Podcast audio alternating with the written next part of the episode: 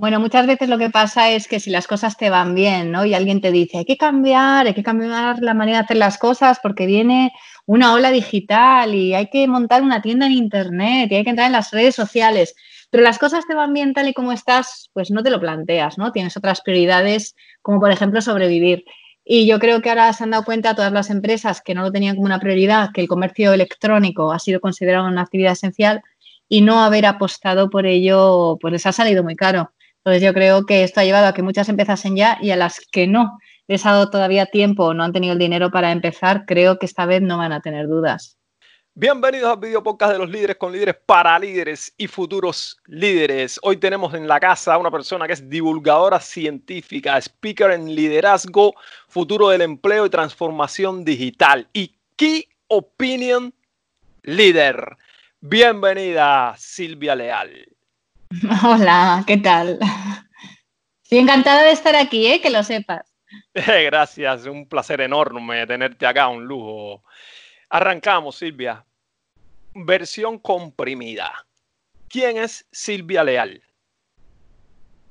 Pues mira, Silvia Leal es una persona a la que le encanta la tecnología, le encanta estudiar, le encanta hablar de tecnología también y, bueno, pues como le pongan un micro y le pregunten algo de tecnología no calla, ¿no? Entonces esa Silvia porque además le encanta. ¿Cómo descubriste esa pasión por la, por la tecnología? Pues al final todo es casual. Yo estaba en, en, una empresa de neumáticos haciendo, bueno, pues un proyecto fin de máster y desde allí me pasé a SAP, pero porque me surgió el trabajo como me podría haber surgido cualquier otro y me gustó y me quedé en ese mundillo y aquí sigo, aquí sigo. Al final es la vida, la vida la que te pone. Te enamoraste de eso. Y bueno, yo creo que nos enamoramos, ¿eh? que ella también me, ah, me trata bien, me trata bien. Te trata bien, qué bueno, qué bueno está eso.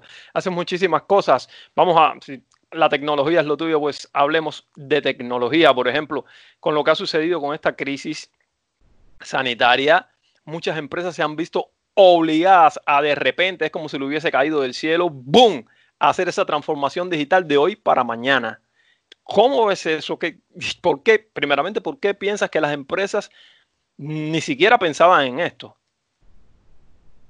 Bueno, muchas veces lo que pasa es que si las cosas te van bien, ¿no? Y alguien te dice, hay que cambiar, hay que cambiar la manera de hacer las cosas porque viene una ola digital y hay que montar una tienda en internet y hay que entrar en las redes sociales.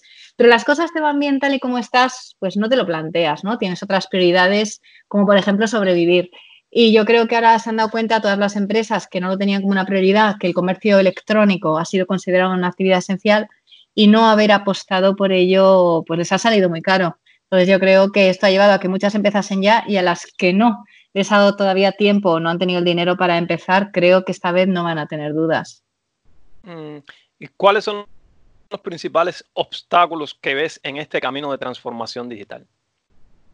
Bueno, pues la verdad es que hay muchos, ¿no? Uno son las percepciones, porque claro, a alguien que vive en el mundo real, ¿no? Por decirlo de otra manera, que el, digital también es real, ¿no? Pero vive en ese mundo y de repente le dice, no, es que tienes que digitalizar tu negocio y montar una tienda online.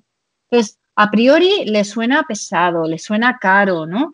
Y además, para hacer un proyecto de estas características, tienes que entender y saber cosas. Es decir, además se tienen que formar. Y por si fuera poco, tienen que sacar dinero de donde no lo hay, ¿eh? Para hacer un proyecto. Entonces, la verdad es que ponerse a ello es complicado. Otra cosa es que yo creo que ha quedado clarísimo que merecía la pena. De hecho, Raymond, el 86% de las empresas españolas no tenían una estrategia de transformación digital y lo peor es que solo el 2% estaban preocupadas, ¿no? Es que incluso faltaba, faltaba conciencia, ¿no? Y ahora, pues fíjate, lo que ha pasado con las que ya se habían puesto las pilas, pues el material deportivo ha aumentado las ventas un 191%. El mobiliario un 135%. El material de jardinería un 130%. Es que se están poniendo para muchas, vamos, están haciendo su agosto, ¿no? Entonces comiéndose el, modelo presencial. porque además la gente tiene miedo, ¿no? Mm, sí, y no no es fácil la transformación, pero hay que hacerla. ¿Cuál crees, por ejemplo, una empresa que estaba dormida en los laureles, digamos, ¿cuáles son los pasos más lógicos que debe seguir para facilitar esta transformación? Sí, yo creo que lo primero es, si deciden lanzarse, tienen que tener claro por qué y para qué, ¿no? Si tú te lanzas a tu transformación, ¿qué vas a resolver? Pues voy a resolver que no tengo una tienda online, que no conozco a mis clientes, que mis procesos son muy costosos, ¿no? Lo primero tienen que tener claro qué quieren resolver. Y luego les hace también falta, y yo creo que se olvidan de esto, la buena compañía. Yo siempre digo que quien tiene un amigo y tiene un tesoro, y es que es así. Porque si un negocio de estos de repente ¿eh? engancha con un amigo tequi, ¿no? Contratan a alguien que le guste la tecnología y con buenas ideas, con el presupuesto justo pueden hacer cosas absolutamente maravillosas. Pero si tienen las ideas claras y encuentran el amigo tequi, se salen. Entonces, para mí, esos serían dos pasos muy importantes, sobre todo ¿eh? Hablando de empresas pequeñas y medianas, que es donde está fundamentalmente el problema, sobre todo en las pequeñas. Sí, sí, el problema es si no te digitalizas, te quedas atrás. ¿Y cómo ves, por ejemplo, en todo ese proceso creo que puedes encontrar, todavía puedes encontrar clientes offline, pero el mundo digital, sobre todo todas estas plataformas de, las redes sociales son hoy en día importantísimas para, para crecer, para crear tu, tu, tu brand, tu marca y para todas estas cosas. ¿Cómo es esto? ¿Qué uso se le debe dar a esto? ¿Cuáles son las estrategias para aprovechar estas plataformas? Por ejemplo, LinkedIn ahora es una cosa que, es un regalo que tenemos. Es un regalo completamente. Yo siempre digo que a mí me ha cambiado la vida, ¿no? Pues yo creo que antes de ponerse a, todo esto de las redes sociales, tienen que tener claro que una cosa no es sustituta de la otra si tú te vas a meter en el mundo digital, lo que no puedes hacer a partir de ese momento es coger y pasar de tus clientes de toda la vida a los presenciales porque en ese momento eres digital. Hay que tener muy clarito que son mundos complementarios.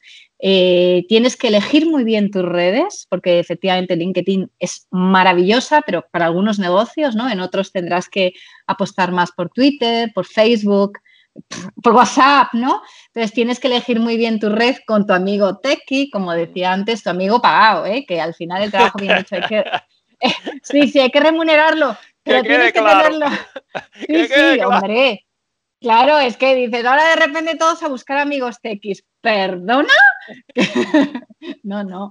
Tiene que ser tu empleado, tu socio ¿eh? y tu amigo, porque yo creo mucho en, la motivación y en los vínculos de confianza. Pero a ver, que si te va a hacer ganar dinero, le tienes que pagar y si no, o sea, yo le voy a animar, voy a ser la primera que le voy a decir que se vaya a otro sitio que no se merece estar ahí. ¿eh? Eso que quede cristalino.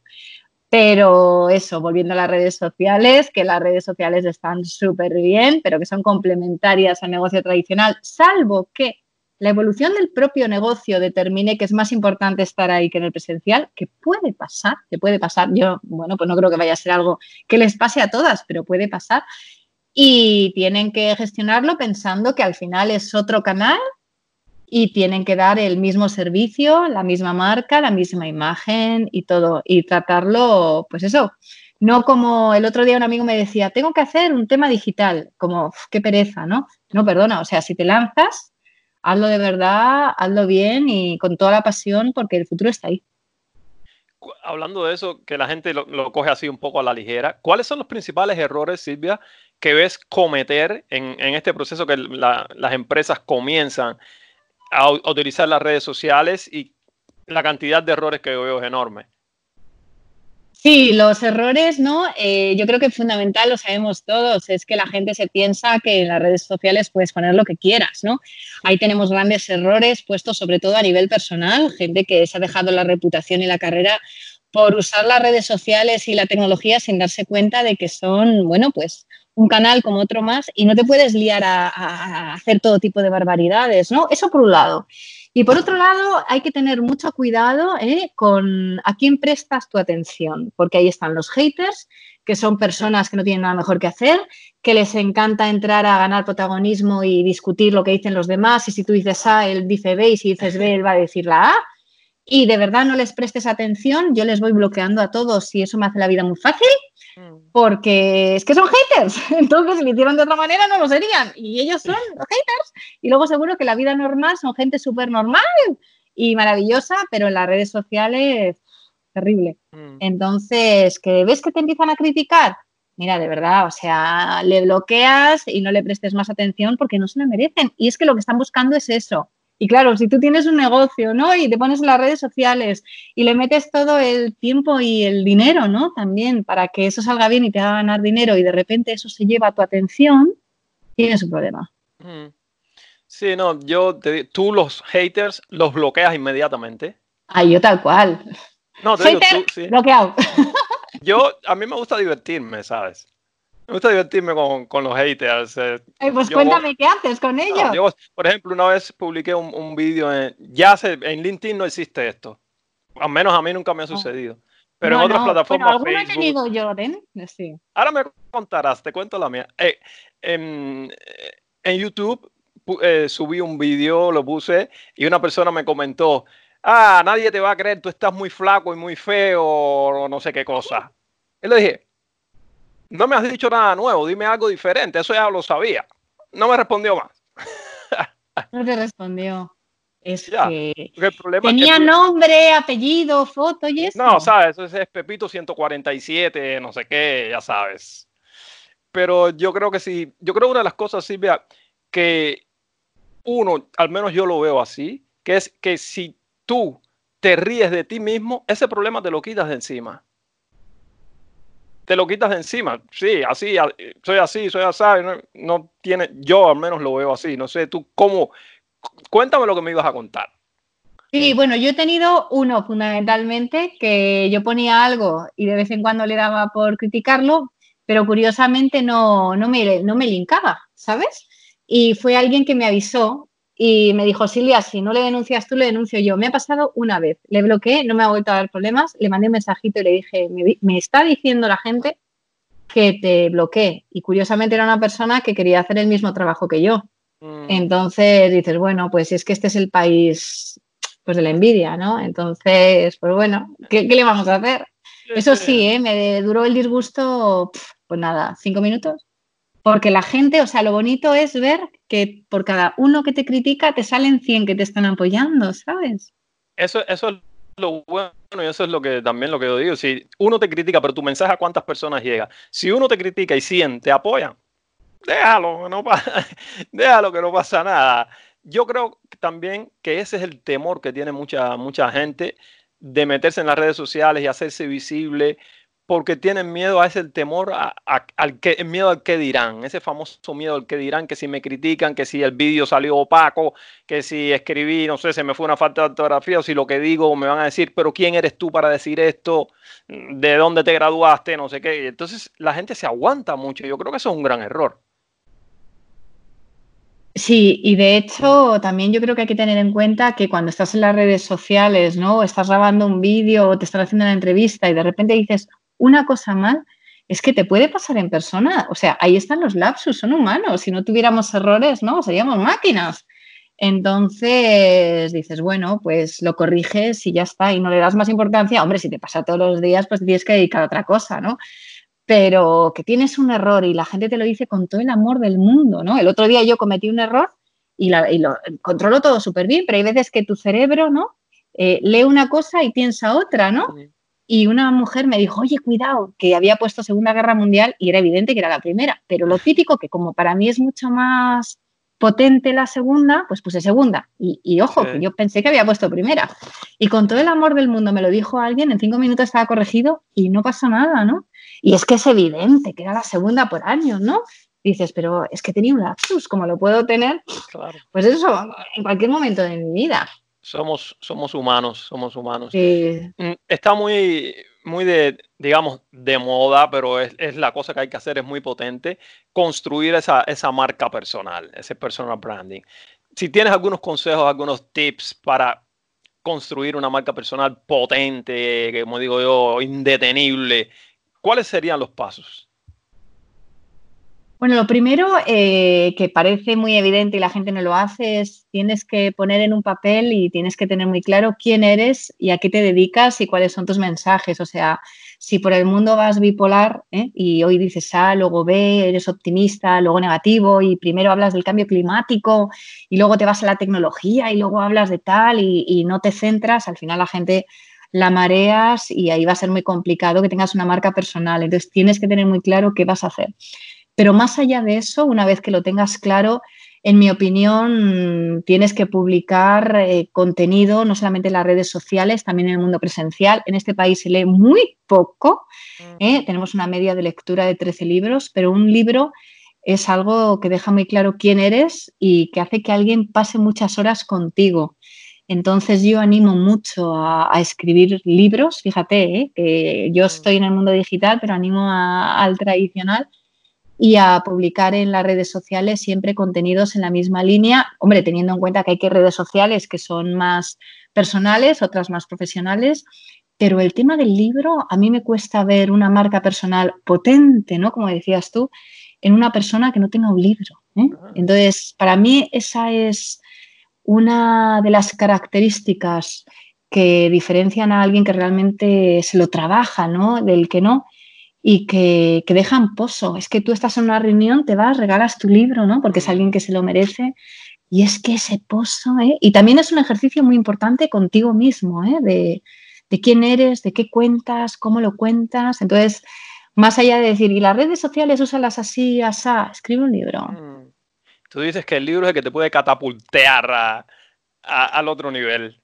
Pero, por ejemplo, Silvia, personas como yo, que no me gusta escribir, que soy malo escribiendo, a mí me cuesta, es prácticamente imposible, tendría que dedicarle horas y horas y horas a aprender a escribir, a estructurar un libro, tendría que pagarle, como dices tú, a ese amigo, no tequi en este caso, editor o algo de eso, uno potente, para que me estructurara todo eso. Por ejemplo, yo tengo un borrador de, de tipo un manual libro que yo lo llamo, pero lo tengo ahí cogiendo polvo porque, ¿sabes?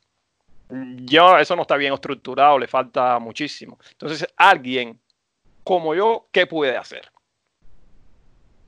Pues alguien como tú que tiene un canal de podcast chulísimo, lo que puede hacer es coger las entrevistas, pasarlas a, Word, por ejemplo, ¿no? Y de ahí pedir ayuda a alguien o hacerlo mm. directamente a poquitos, porque yo digo que estas cosas hay que hacerlas a poquitos sin que sean un suplicio. O sea, tú no puedes hacer un libro entretenido que para ti sea un suplicio, porque esas cosas se notan.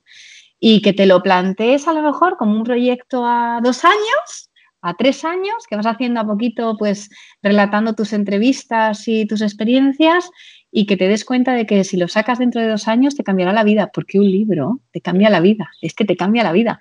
Y pide ayuda. Es que si es tu contenido y lo tienes ahí en borrador, pide ayuda, pero no lo dejes, porque créeme, o sea, yo siempre digo que a mí el libro me cambió la vida, ahora te cuento si quieres cómo me la cambió. ¿Cómo no? Pero te cambia la vida.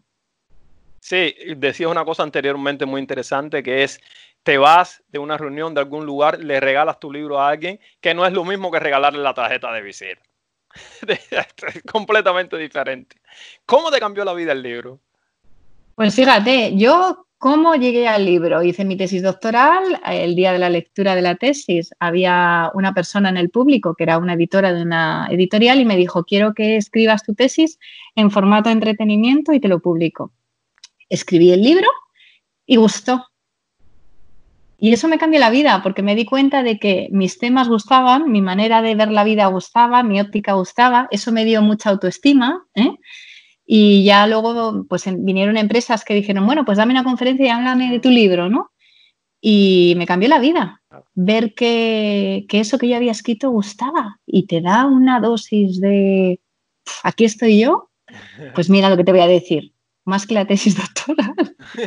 Porque la tesis doctoral me vino súper bien, pero en España mucha gente me dice, ¿para qué haces eso? Pues mira, para hacer un libro guay, entre otras cosas, y segundo, porque me puso la cabeza en su sitio. Mm. Sí, sí, tener un libro, como, como bien dices, es muy importante. Aquí hablamos de diferentes cosas, Silvia, por lo que hablemos un poco también de otra cosa, que eres speaker en transformación digital, pero también en liderazgo. Mm. Entonces, ¿qué es el liderazgo para ti? Pues mira, el, para mí el líder, yo siempre hablo del e-líder, ¿no? Porque al final yo estoy en el mundo de la transformación digital, es la persona que, como decía Einstein, ¿no? que la mejor forma de influir sobre las personas, que eso es lo que tiene que hacer un líder, es predicar con el ejemplo. Entonces es aquel que es capaz de inspirar a los demás predicando con el ejemplo.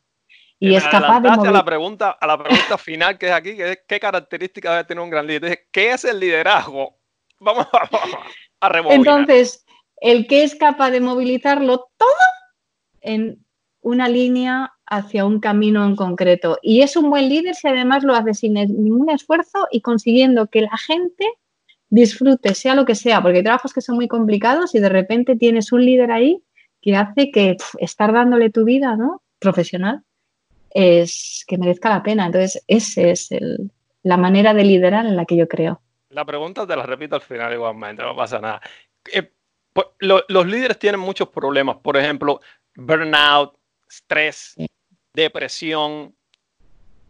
¿A qué crees que se deba esto? Bueno, yo creo que no se debe solamente a ser líder, es que en las empresas, ¿no? En donde el clima, la cultura, no favorecen el cambio, ¿no? De repente entra una persona que es líder, ¿no? Que ve que hay que hacer el cambio, que moviliza a su equipo y que se encuentra dándose todo el día a cabezazos, ¿no? Contra la pared porque esa empresa no, no es así, pues cómo no se va a quemar, ¿no? O cuando ve que hay un camino, ¿no? Y consigue convencer a la gente de que hay un camino y no hay recursos, ¿eh? ¿qué haces? Entonces, es que es muy complicado hoy en día ser líder. Y luego está, y lo decías tú al principio, la dificultad de las personas que tienes algunas veces cerca, que tú crees que están contigo y que en el fondo quieren que caigas para coger tu, sitio, ¿no? El miedo a, que tiene la gente a, bueno, pues al ridículo, a equivocarse, el miedo al fracaso, el miedo a no tener otra oportunidad. Es que algunas veces ser líder no es un camino de rosas, ¿eh? No, creo que casi nunca es un camino de rosas, es un camino bien, bien. En las pelis, en las pelis al final siempre sale bien, pero la realidad eh, es dura, es dura. Sí, sí, verdaderamente es así. Hay un, hay un, hay un dato interesante que dice un estudio que estuve leyendo que el mayor reto de, lo, de la mayoría de los líderes es ese negocio part-time que tienen, cómo mantenerlo y cómo hacerlo crecer. Y mi pregunta es, ¿por qué crees que tengan un negocio part-time? Por lo que te decía, porque si se pone en full-time, muchas veces las cosas no, no son tan mm. fáciles, ¿no? Como parece. O sea, ¿cuántas ideas maravillosas hay que se han caído? Pues porque el mercado no estaba preparado, porque entró un competidor, porque de repente alguien te hizo una campaña de comunicación terrible, porque tu cliente no lo entendió, entonces, es una manera de, bueno, de ganar un poquito de tiempo para que algo se vaya asentando, pero todas las personas que tienen un negocio part-time sueñan ¿eh? con dedicarle su vida en el corto plazo, no en el largo, en el corto. Es un plan B, me estás diciendo, ¿no? Eh, bueno, es un plan B en lo que no es el part-time. pero que tiene que ser el A temporalmente. Sí, sí.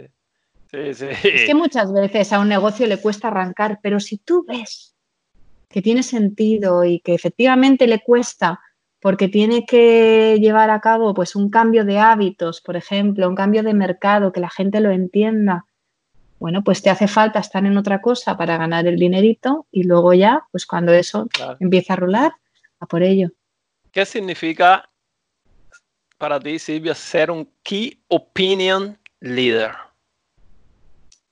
Pues vaya pregunta que me haces, ¿eh? Esto es todo improvisado, es lo que se me viene ocurriendo, yo te lo voy disparando. Sí, sí, sí. Bueno, me llaman así o me dicen que soy eso y bueno, al final lo tengo en la web porque de hecho en la agencia en la que trabajo también lo, lo utilizan.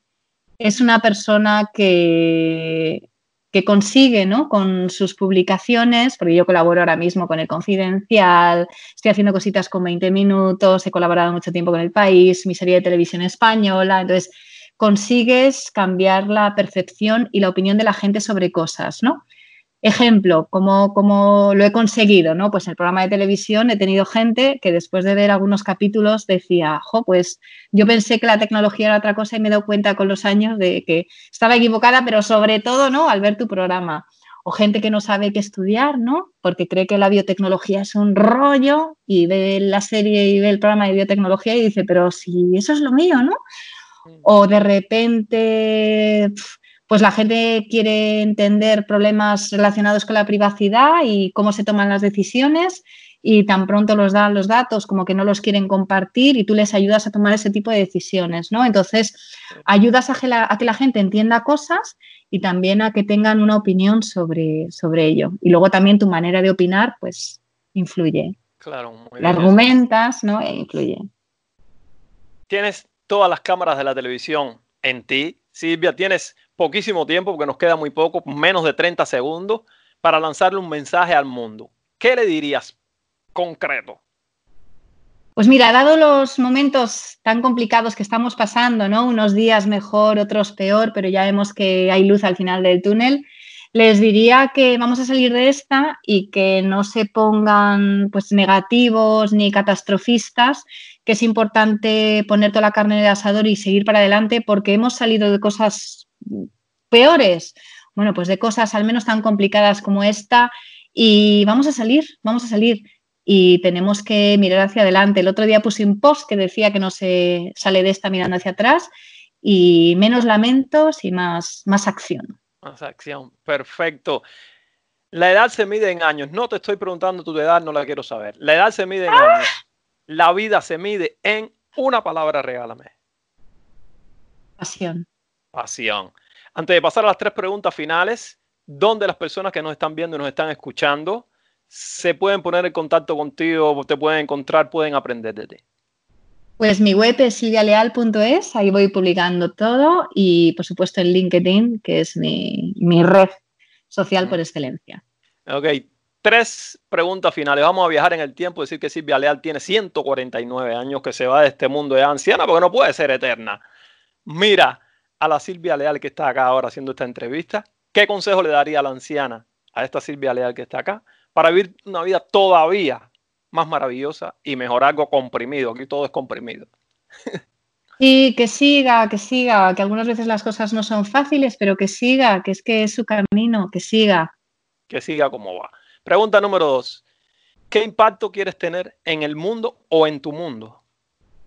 Pues mira, sinceramente lo que me gustaría es que la gente entienda que la tecnología es algo súper bueno y que por Dios estudien los jóvenes tecnología, porque si no vamos a tener un problema de paro, pero vamos, que no van a tener en otro país.